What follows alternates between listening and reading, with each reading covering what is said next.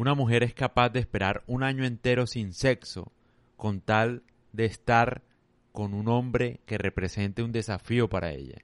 Ella le va a decir que no a cuanto perdedor se le acerca, porque no ha llegado el hombre que la inspire, pues, o que represente un desafío para ella. Eso es hipergamia. ¿Hipergamia qué es? Que ellas quieren estar con lo mejor, con el mejor. Y el mejor no va a ser el que tenga plata hoy en día, porque ellas ya la pueden conseguir, ellas ya pueden estudiar, trabajar, OnlyFans, eh, un montón de cosas. Y si no trabajan o si no están interesadas en trabajar, en trabajar, pues van a tener a su papá. Van a tener a su papá que las va a consentir, les va a dar el dinero suficiente para que vivan tranquilas. Entonces, ¿qué le ofreces tú aparte de plata? Ese es el tema. En eso es lo que tú tienes que pensar. ¿Qué le ofreces tú?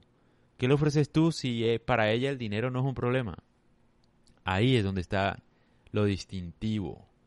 Porque hoy en día todos los hombres estudian, son decentes, tienen un salario bien, promedio. Incluso hay gente que gana muy bien. Pero eso no genera ningún tipo de atracción. Porque ya están buscando un, emociones, un hombre emocionante.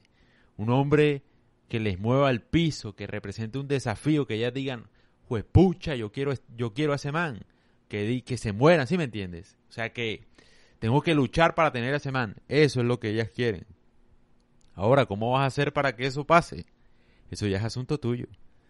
Y la otra cosa es, las mujeres también les gusta pues la idea de tener cierto estatus, de estar con un hombre que tenga estatus. No sé, define tú qué será estatus. Que tenga un estilo de vida tal vez llamativo, no sé. La vaina es que hoy en día es muy fácil fingir un estilo de vida, ¿no? Y las mujeres tal vez se equivocan en eso hay mucho impostor de que se las tira de emprendedor y tal, pero eso no, o sea, eso no es llamativo, pues ellas comen mucho de eso, pero a veces no les va bien.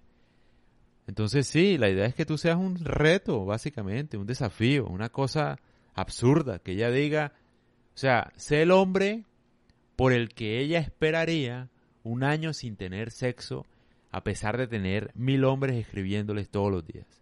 Sé ese hombre, un hombre distintivo, un hombre auténtico, que tiene su opinión propia, que la sabe complacer siendo él mismo, no, no cumpliendo lo que ellas dicen, sino cumpliendo lo que él quiere. Porque irónicamente, el placer de una mujer radica en la confianza que un hombre se tenga en sí mismo.